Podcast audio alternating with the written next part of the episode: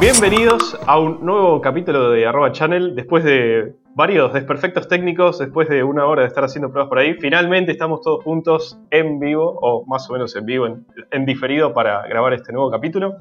Arroba Channel, para quienes no lo sepan, es un, podcast que estamos haciendo con un grupo de personas, un grupo de amigos eh, que nos quedamos charlando un día después del trabajo y nos pareció que estaba copada la dinámica y que era divertido lo que estábamos hablando, así que quisimos continuarlo y hacerlo público. Eh, y en este, en este contexto me encuentro con cinco personas más. Me encuentro con Lucas. ¿Cómo, Mati? O Luke. Eh, no sé por qué tan, tan formal. No, sé, no sé, yo tampoco sé, pero bueno, eh, acá estamos después de, bueno, de mucho, de mucho testear. Espero que, espero que salga bien toda esta, esta cosa. estamos a la derecha de Luke, lo tenemos a Nico, por lo menos a, la derecha de mi Luke está Nico. ¿Cómo estás, Mati? Em, ¿hay, otro Luke? Eh, emocionadísimo porque ya estamos cerca de final de temporada. Cosa magistral de nuestro podcast, que haya durado tanto, así que feliz de estar acá. y las cosas que tenemos preparadas para el final de temporada encima, ¿eh? Por supuesto. Eh, Pablito, ¿querés contar sobre el final de temporada? va a tener un desenlace emocionante, eh, un cliffhanger que, va, que nos va a dejar manijas para los próximos episodios. Todo lo que aprendimos de Lost lo vamos a aplicar en el último episodio. Eh, está también Rama por ahí. Rama, ¿cómo andás? ¿Cómo andás, Mati? Contento de volver a ver tu rostro, tu preciosa voz y esos rasgos que te hacen soñar a la noche. Yo digo lo mismo y veo esa barba que va creciendo y me, me siento empatizado por esa barba. ¡Qué cerca! y por último y no menos importante, Acebe, ¿Cómo andas, ¿Qué haces, Mati? Quiero decir que, como dijiste vos, después de la hora de prueba por desperfectos técnicos, cuando estabas haciendo la intro se me congelaron todos los demás. Y dije, uy, no, cagámosla. bueno, bueno, por suerte volvió a arrancar, así que estoy contento. Por suerte, no, esperemos que nos acompañe por lo menos durante 30 minutos. Así que. Esto es lo que pedimos. Claro, vamos a hacerlo rápido, rápido, rápido, después lo, lo hacemos más lento el podcast. Eh, y me toca a mí hoy traer un tema a la mesa. Y lo que me pasó fue que hace dos semanas tuve que desarmar un joystick de Play. Y me encontré con. Me, reencontré con agarrar el destornillador, sacarle las tripas a un elemento electrónico, ver qué está pasando adentro, intentar solucionar un problema y volver a ponerlo. Siempre, cada vez que desarmo un joystick de PlayStation, se me caen los motores. Viste que los motores no están como bien enganchados, están eh, eh, apoyados sobre los receptáculos de motor.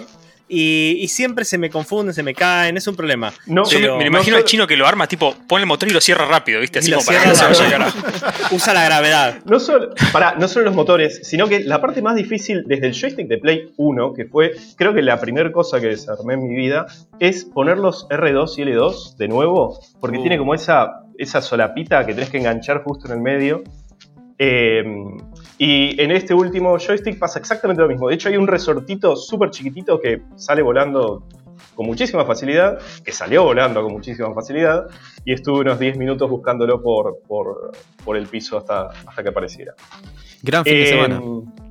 Sí, fue una maravilla. Esto de la cuarentena te hace redescubrirte. De un Buscar resortes. Buscar resortes todos los días. ¿Esto es un resorte? Ah, no, era un moco. Era un moco, Pero sirve, ¿eh? Está esponjoso. eh, finalmente lo pude cerrar. Esta vez no sobró ningún tornillo, pero quedó más o menos funcionando. Se, siente como que algo le pasó, se siente como que algo le pasó, viste, como que ya los plásticos no están tan... Una infancia jodida. Eh, y con, esta idea quería traer como con, ustedes a charlar sobre experiencias que hayan tenido desarmando algo, armando algo de nuevo. Creo que algo que nos, nos toca en tecnología es como meter un poquito las manos a ver qué está pasando adentro y muchas veces tenés que sacar un tornillo para ver qué está pasando. Bien, eh, yo quiero contar una... Porque todas mis, anécdotas van a ir de la mano de atarlo con alambre, más allá de desarmar algo, ¿no? Entonces, quiero contar la primera vez que me sentí MacGyver fue con unos tiernos 11 años. Eh, yo tenía mi primera computadora, que fue una Pentium 133. Y este, bueno, en esa época se usaba mucho el disquete para pasar información, era como el antecesor del pendrive. Y me, en el colegio una, una, compañera me da un pendrive de un trabajo que teníamos que hacer en conjunto y qué sé yo. Bueno, yo lo metí en la mochila. ¿Se acuerdan que el disquete tenía como esa cosita de metal que uno movía para... como, para, un cargador era. Claro, exactamente, para, como para, digamos, cuidar un poco más la, lectura, ¿no? De, todo. Bueno, eso se me, se me levantó un poquito el metal, ¿no? Yo dije, bueno, ¿qué puede pasar? Lo pongo igual y ya está. Lo puse, cuando toqué el botón salió el disquete sin el coso de metal, quedó trabado adentro de la cosa. Y dije, uy, estuve un par de días pensando cómo poder sacarlo, si se entra mi vieja me mata, bueno, qué sé yo. Y fui, agarré una pincita de pilar de mi mamá, me metí adentro cual MacGyver con una linterna, así lo iba como derecho, y pude sacar eso y me sentí, pero el chabón más poderoso del mundo. Dije, vieja, rompí la computadora, pero ya la arreglé. Ese era el plan B. Ese era el plan B después de sacarle a todos los disquets la cosita de metal para que engastre. Lo loco es que el trabajo práctico que era de mi compañera se perdió, por supuesto, porque el disquete se rompió y me comí una puteada en el colegio. Pero bueno, la computadora estaba a salvo, ¿no? Era lo importante. Ese fue como el primer contacto que yo recuerdo de decir, che, esto puedo meter mano en estas cosas y tratar de arreglarlas. Y todo va a estar bien. Qué precario todo lo que es mecánico, que se, que se mueve, tiene piezas que se mueven. Qué precario, todo es sensible, todo se rompe. No, depende. Yo tengo, toda una, yo tengo una ley, yo tengo una ley respecto a los años de la que tienen las cosas y con qué precisión tengo que desarmarlos. Por ejemplo, me pasa cuando agarro una parte que tiene más de 15 años, eh, ya sea una computadora vieja, un gabinete viejo, hace poco desarmé un compact, una computadora compact, y, tenía, que tiene una infinidad de años, es del 96, una cosa así, y claramente la posibilidad que los plásticos estén viejos y se resquebrajen mientras estás manipulándolos son infinitas. Entonces, es la, es la, la peor pieza para desarmar es esa. Es la que se te va rompiendo mientras vas desarmando y decís, ya no hay vuelta atrás. De esto. un pedazo de torta, se va deshaciendo cuando la vas sacando. ya se va deshaciendo con el paso del tiempo. Están pasando los años cada segundo que lo mantengo en mis manos. Eh, es el, la peor situación. Eh, Luke, ¿tenés yo, Yo quiero ah, contar una también mía. Ah, perdón. Por favor, Nico. Salte, salte, Luke. Tengo una que me acordé. No, dale, dale, Nico, pero por favor. En esta hora y pico de desperfectos técnicos, me acordé de una de también mi infancia, porque creo que para mí las historias de fuck up, de cagadas que nos mandamos desarmando cosas son cuando éramos jóvenes y sabíamos que hacíamos. Y me acuerdo que yo tenía una compu, no me acuerdo muy bien qué edad tenía ni qué compu era. Eh, pero era una compu que medio que me, me habían regalado medio gamer. ¿Viste? Y eran como las primeras compus PC Master Race, ya que estamos eh, ahí me dando vuelta en eso. Y me acuerdo que yo, por alguna razón, alguien me había recomendado el CPU Z. ¿Se acuerdan de la aplicación? Por supuesto. yo miraba ahí cosas así y te mostraba las temperaturas. En una parte mostraba las temperaturas. Y miraba la temperatura de la memoria. Y yo pensaba que la computadora era como un ser humano, que tenía que tener 36 grados y medio, ¿viste? El test del coronavirus. y yo veía la memoria 40 y pico, 50 y dije, mmm, eso está muy caliente. Esto es fiebre. Esto es fiebre. Desarmo la compu y veo que las memorias tienen algo raro, que es. Tenían como unas chapitas afuera. ¿Viste? Tenía como unos metalcitos que las cubría y dije, che, pero eso no es que el calor salga para afuera. Era como, era como una manta, tenía como un tapado la, memoria RAM. Entonces, me saqué el destornillito, estaba medio pegado, entonces las rompí, las saqué, puse la memoria, siguió andando. Pero me acuerdo que la temperatura seguía medio al mismo nivel, a veces más alto, y digo, ¿Qué era eso que tenía? Me enteré años después que era el disipador que tenía, una medio marca. No rompí nada, por suerte.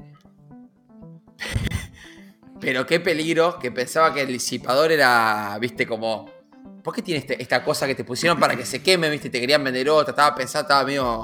Igual capaz demostraste que los disipadores son una mentira en las memorias, precisamente los disipadores baratos, que es como una pequeña lámina, como para decirte, mira, esto, por esto salgo mil pesos más cada memoria. y, no tenía sentido alguno. Sí, sí. No rompí nada, gracias a Dios, porque me hubiesen matado en mi casa. Igual, me, gusta que lo tuyo sea la lógica. Es como, bueno, esto está tapando el calor, hay que sacarlo. Claro. Total. Gran conocimiento de la termodinámica. Mecánica básica. Em, pero bueno, ese era como la, me acordaba de ese y dije, lo quiero contar porque me parecía muy divertido. Además, a, veces sale bien, pero cuando te das. Estás desarmando algo y hay un momento que te das cuenta que se rompió. no hay vuelta atrás. Y, es como, lo tenés adelante tuyo, es como que esto ya no tiene vida, ya no hay forma de que esto vuelva a funcionar nunca más. Y te sentís como con un vacío por dentro momentáneo. eh, Luke. Sí, es ese momento donde decís que la, cagaste. O sea, no hay vuelta atrás. Eh, también hay, ocasiones donde hay ciertas cosas que hay que tener cuidado al desarmar. Yo aliento, quiero alentar oficialmente al desarmar, a que todo el mundo desarme las cosas que tiene a su alcance. Eh, por ejemplo, en vivo podemos desarmar este micrófono y podemos demostrar cómo no podemos volverlo a armar nunca más. Y no, no, y por favor, banquemos al siguiente podcast por lo menos. Yo aliento a eso, pero tengan mucho cuidado con ciertos aparatos, como por ejemplo los, monitores eh, CRT que tienen un, electrolítico muy grande, por ejemplo, que hay que descargarlo antes de sacarle, por ejemplo, hay que descargar el tubo. Yo me enteré de la mala manera. que va cargado. Se llama flyback, ¿no? Algo así. Con el flyback, claro, y tenés como, te tira como 600 volts. Es decir, te, puede, te puede matar. Yo me enteré cuando me, desperté a los 5 minutos del piso. Exacto. Fue un subidón de convulsiones. Bueno, porque ya que estamos hablando de televisores, no sé si sabían, pero los televisores de tubo tienen como unos presets adentro que son tipo como un. ¿Cómo se llama? El, un potenciómetro. Sé que le ajustás el, vertical, el Exactamente, le ajustás el vertical, el horizontal, el, el, haz de, electrones, neutrones, no sé qué es lo que tiene. También el brillo, todo eso. Y me acuerdo que en casa había un, un televisor que eh, tenía muy poco brillo. O sea, mirabas una película, se hacía de noche una película y listo, no podías mirar más porque no se veía. Entonces yo me acuerdo haber visto que tenía esos presets y dije, listo. Esto lo abrís, le pones más brillo, sale con frita. Obviamente desarmé todo. No sabía la parte del flyback, que como que, que queda cargado, porque el, cañón de, de electrones es muy potente.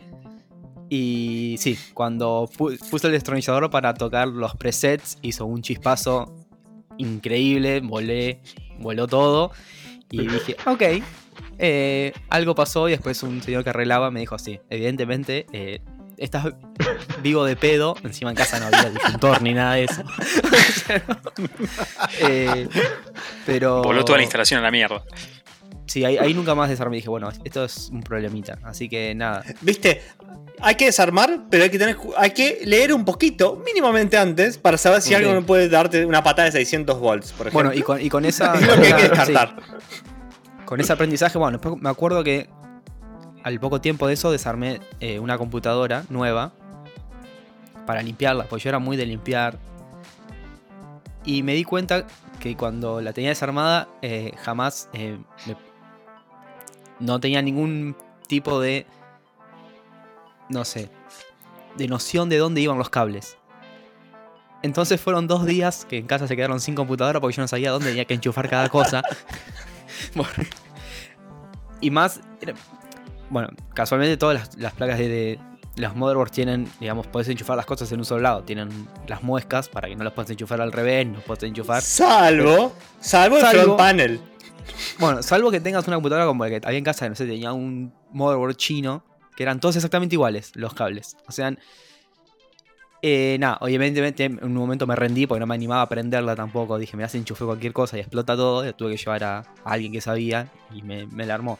Pero a lo que iba con esto es que son importantes también esas cagadas para después tener como la, lesión de vida, ¿no? De sacar una foto, ponerle una marquita. Exacto, la clave es sacar fotos. Hace un tiempo lo que hice fue, tenía una notebook que tenía uno de los ventiladorcitos que estaba clavado, entonces calentaba mucho y era imposible de, usarse. Entonces tomé la decisión de, bueno, soy una persona adulta que entiende cómo funcionan estas cosas, puedo sacar los tornillos, abrirla, limpiarla y volver a armarla. Eh, y con la primera cámara digital que tenía en su momento, filmé todo el proceso. De hecho, está el video en YouTube si lo quieren buscar, porque después lo subí con musiquita, me hice como red canchero con la edición y todo eso. Eh, y el video fue clave para entender cómo volver a armarla. El proceso se se perdió un, cable flex, o sea, murió, tuve que... a partir de ahí la cómpula tenía que encender con un destornillador puenteando dos, eh, dos, pines para que levante. Pero cada vez que la prendía con el destornillador me sentía medio hardcore, como, wow, mirá cómo, cómo sé qué es lo que tengo que hacer Los para que, que saben nada más prender con el destornillador. Eh, es importante, es importante tomar fotografías desde el proceso eh, en caso de, hacer, de sacar un montón de tornillos, y son distintos tipos de tornillos, agruparlos y con cinta pegarlos, incluso escribirles de qué son esos tornillos. Es vital. A mí me pasó con una compa, con una computadora HP. eh, una notebook también del tipo 99, una cosa así. y esperaba que sean todas iguales a las computadoras actuales, que vuelve a ser más.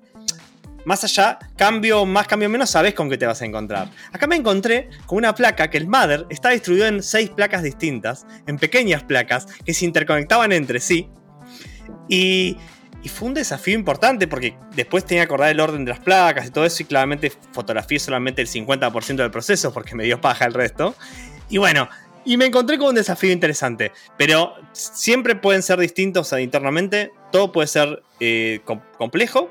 Las computadoras Mac, por ejemplo, están, siempre hay mucha parte para hacer presión, hay parte donde tenés que juntar coraje y decir, mira, vos querías desarmarla, metete en esta entonces, ¿entendés? hacer fuerza con una tarjeta, algo, hasta que se abre. Fuego y un conjuro tenés que hacer para eso. Exactamente. A Jonathan eh, tenés que invocar. Los voy a tener que interrumpir. Luke, estás muy callado. Queremos tu historia. tengo un par de historias. Eh, justo me estaba acordando de una que me ha pasado en varias ocasiones. Eh, con la rueda de la bicicleta.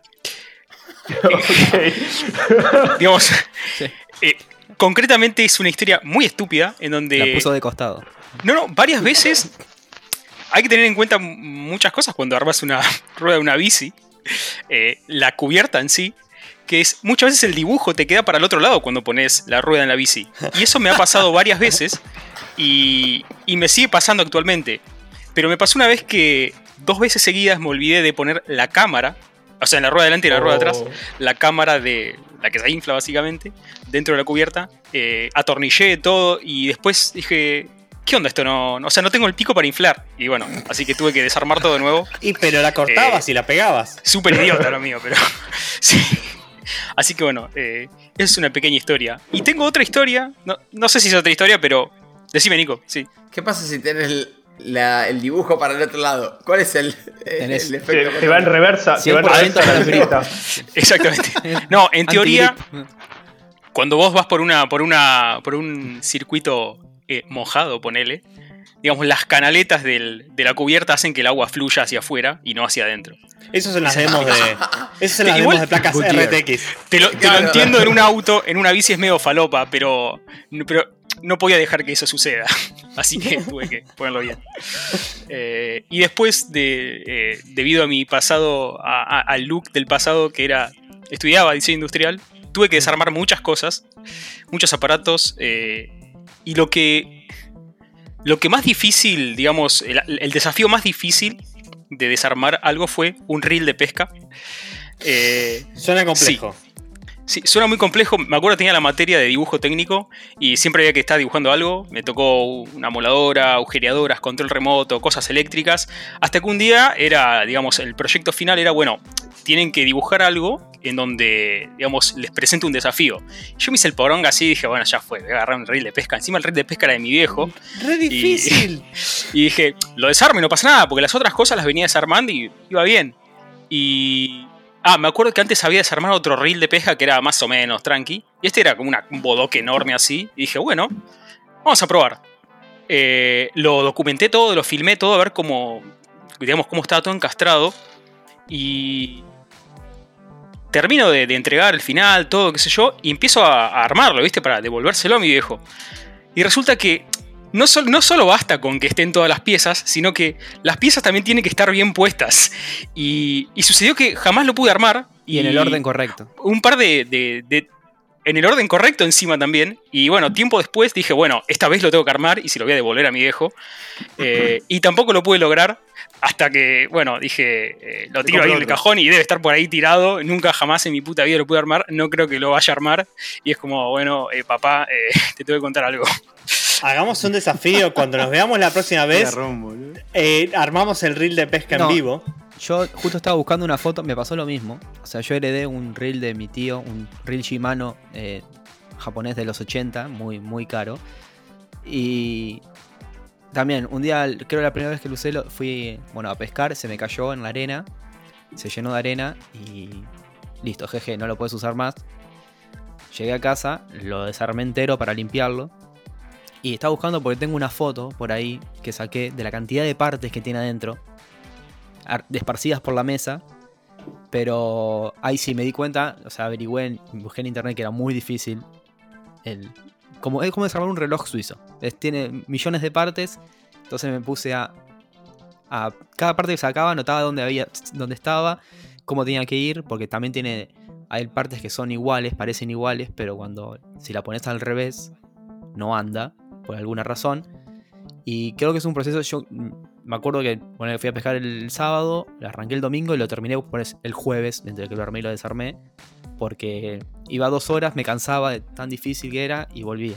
Pero no. Eh, es el tema. Muy mala ¿Cómo, decisión. ¿Cómo uno divide para hacer toda una sesión de desarme y volver a armar? Es imposible. Yo lo divido en varios días, lo que es un problema porque tenés un montón de piezas. Ponle que tenés una mesa llena de piezas y todo eso tenés que agruparlas para separarlas, es decir, mañana sigo. Lo cual es un problema tira todo. Es un problema. Sí, a mí me gana la ansiedad también y yo quiero solucionarlo en el momento. O sea, me he quedado hasta las 3 de la mañana porque desarmé algo y no, tengo que armarlo, tengo que armarlo, tengo que armarlo. Yo quería contar rápidamente una también, la primera vez que desarmé algo, porque la que conté antes fue como más una solución que encontré. Pero esto es una fusión de ambas. Desarmé algo y lo até con alambre también. Que como decía vos, Mati, fue el joystick de Play 1. Yo estaba hace varios veranos en, tengo familia en Córdoba y nos juntamos allá y llevaba la PC One para hacer, hacer la mierda durante todo el verano y jugar un montón. Entonces el joystick se había roto la X de tanto que apretábamos la X, ¿no? O sea, no, vos tenías que hacer una fuerza tremenda para que recién ahí se presione la X. Y bueno, vamos a, vamos a desarmarlo, a ver qué onda con, con mi primo, qué sé yo. Empezamos a desarmarlo me enteré que ahí había como membranas que tienen cada botón, ¿no? Que cuando vos tocas, presiona. Claro, la X estaba, pero no estaba rota, estaba destrozada, deshecha. O sea, no, no había casi membrana. Y dijimos, bueno, para que haga presión contra el clic del botón, ¿qué podemos hacer? Y no sé, el, botón de la X tiene como, es como un cilindro con, es hueco adentro. Ya fue meter algodón adentro.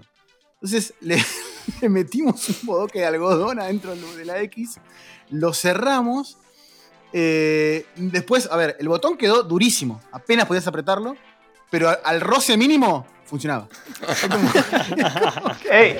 Re bien igual. Re bien, o sea, quedó, quedó durísimo, era casi inapretable, pero bueno, rozaba, sí. Eh, jugabas al winning y hacías el pase, sin problemas. ¿no? Eh, quedó y bueno, usamos todo, el verano usamos el joystick así con la algodón adentro. Una locura. es, eh, para mí es una gran solución. Eh, mi experiencia con el joystick de Play 1 es siempre que me quedaba el R2 sin funcionar. O sea, siempre que intentaba abrir un joystick de Play 1, el R2 sabía que no iba a funcionar nunca más. Claro, claro. Yo me centré solamente en la X, por eso como que no me arriesgué a más. Yo tengo, tengo un recuerdo muy de niño de, desarmar el. Porque lo había visto en una revista, no me acuerdo si una Club Nintendo o qué, pero había una, una, una pantalla de Battletoads. Yo creo que era eh, Terratubes, o te juro, no me puedo acordar, que era una que, que vas como hecho una bolita y te vas, te vas, vas cayendo todo el tiempo. Entonces, la única forma de que si apretabas una diagonal en el joystick, eh, perdías, porque te salías de la forma, lo que sea, y perdías. Entonces, para no presionar los diagonales, desarmé el joystick de Family entonces solamente podía apretar los contactos, era imposible apretar una diagonal. Esa fue mi primera historia de desarme, estoy seguro que es muy early days. Y, la desarmé y, lo logré, por supuesto. Llegaba a esa pantalla, desarmaba el joystick, jugaba, lo volvía a armar y seguía. Pero para, para, ¿y cómo tocabas los contactos? ¿Con, el, con el, ah, la gomita? Con la gomita la apoyaba arriba nada más Viste que tiene, tiene por un lado el, el, el, ¿cómo es? El, pad que, tiene la forma que se apoya, que es un plástico que se apoya arriba de las gomitas. Entonces yo solamente dejaba las gomitas y apretaba las gomitas tranquilo, como un campeón, eh, para pasar esa pantalla. hablando de eso, Pablo, para, quiero preguntarles a todos acá si no tenían, o lo hicieron ustedes. Pues yo tuve varios amigos que lo hicieron eh, con el joystick de Sega. Cuando se te rompía el pad, el clásico tornillo que le ponías arriba y lo usabas como si fuera un DualShock previo, no sé, ¿viste? Como un stick. Eh, ¿A, dónde, ¿A dónde iba? No, no, no llegué a tanto. No, ¿A dónde iba? Esto es interesante. bueno, vos Nunca sabés lo que vi. yo vengo del Deep con Urban. Deep con Urban era como la versión clásica. Returbio. Pero era como entrabas a, che, pasame el joystick 2. Ah, tomá, y tenía un tornillo que salía del litro. ah, porque se aflojaba. Claro, bro, pero ese, inventaron el stick antes que salga el stick. Una genia.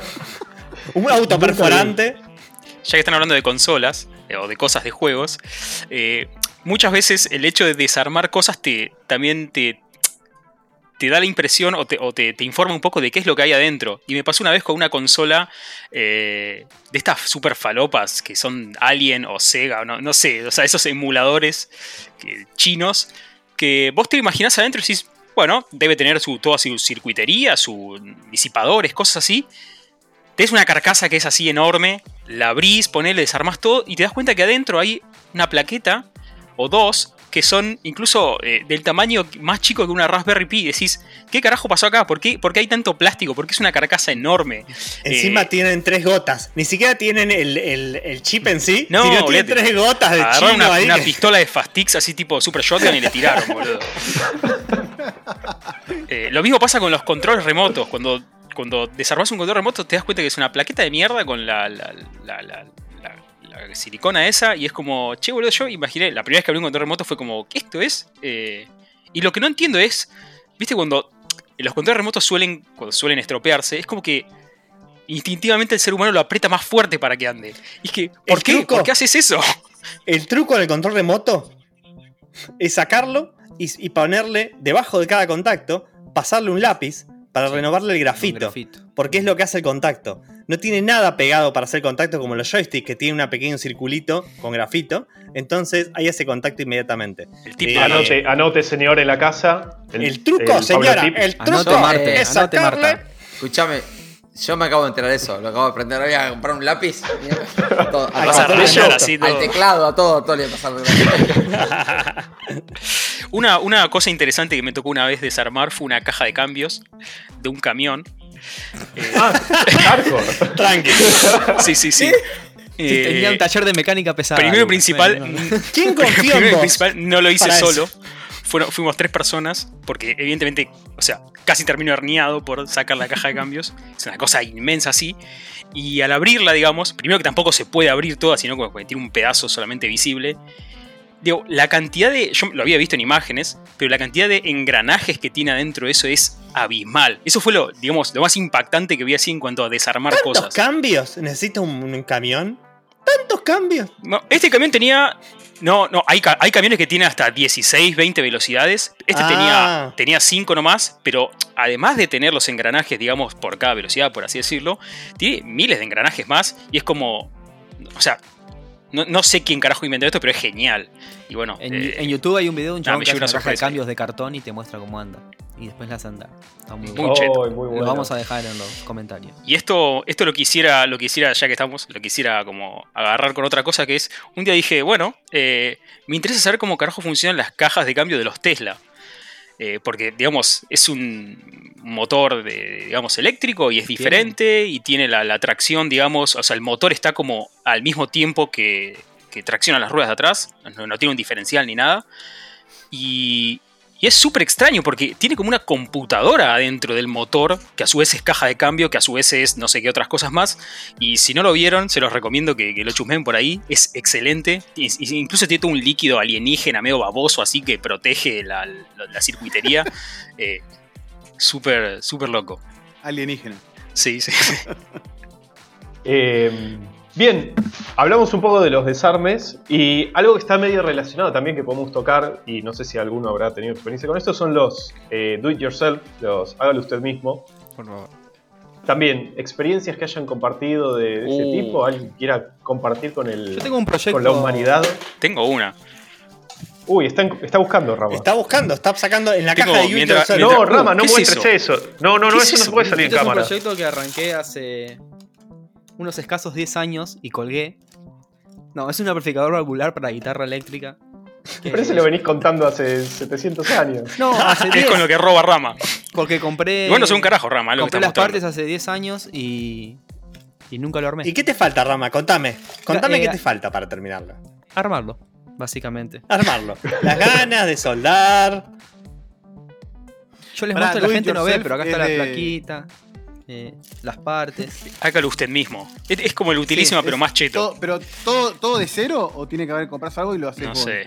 Yo tengo algo bien, bien medio cabeza que inventé una vez. Inventé, entre comillas. Hablando de micrófonos y todos los problemas que tenemos de conexión y todo esto hoy.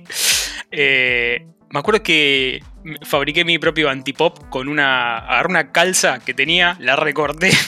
una media, no me acuerdo qué era. Y agarré, ¿viste esas perchas truchas de alambre? La, le di la forma como de un, no sé, un soporte medio circular y le calcé ahí la, media esa. Y me fabriqué mi propio antipop. Por favor, el próximo episodio quiero que lo, estés haciendo con la media con ese, la- esa percha y la media sobre el microfonito. No lo tengo más, pero podría fabricar uno. Por favor, cada uno fabrique su antipop. Le- les voy a contar una, un do it yourself que hice yo, también de joven, secundaria, en la secundaria. Ya imagino ¿Se que do it yourself era. Es- ¿Se imaginan que... ¿Se acuerdan una época que... mm, ¿Se acuerdan una época que estaban los, los Beyblade? Ese jueguito que era como unas...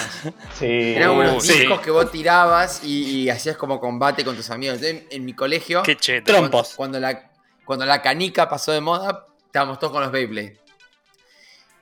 Yo no había comprado bien en Zárate, entonces tenía, que- no, no, no iba, lo tenía que ir al shopping a comprar, entonces tenía que fabricarme mis propios Beyblade. Entonces, No era legal que compitas con los otros Beyblade, porque el tuyo estaba hecho con partes de autos. entonces, claro, fui al, lavadero, que era como el lugar de mi casa donde mi hijo tenía la caja de herramientas. Entonces agarré pedazos de. Eran como las, tapitas de las, de las llaves de la puerta, eran como pedazos de. pedazos de casa. Que empecé a atornillar y armé un Beyblade. Que era con un tornillo y un pedazo- unos fierros. Y le había puesto como hasta para tirar con el cablecito y todo. Le había armado pro. Pero era re turbio, porque los demás venían con un plastiquito de mierda chino. Y yo venía con un pedazo de fierro que los tiraba y los partía al medio. Era re villero lo que había armado.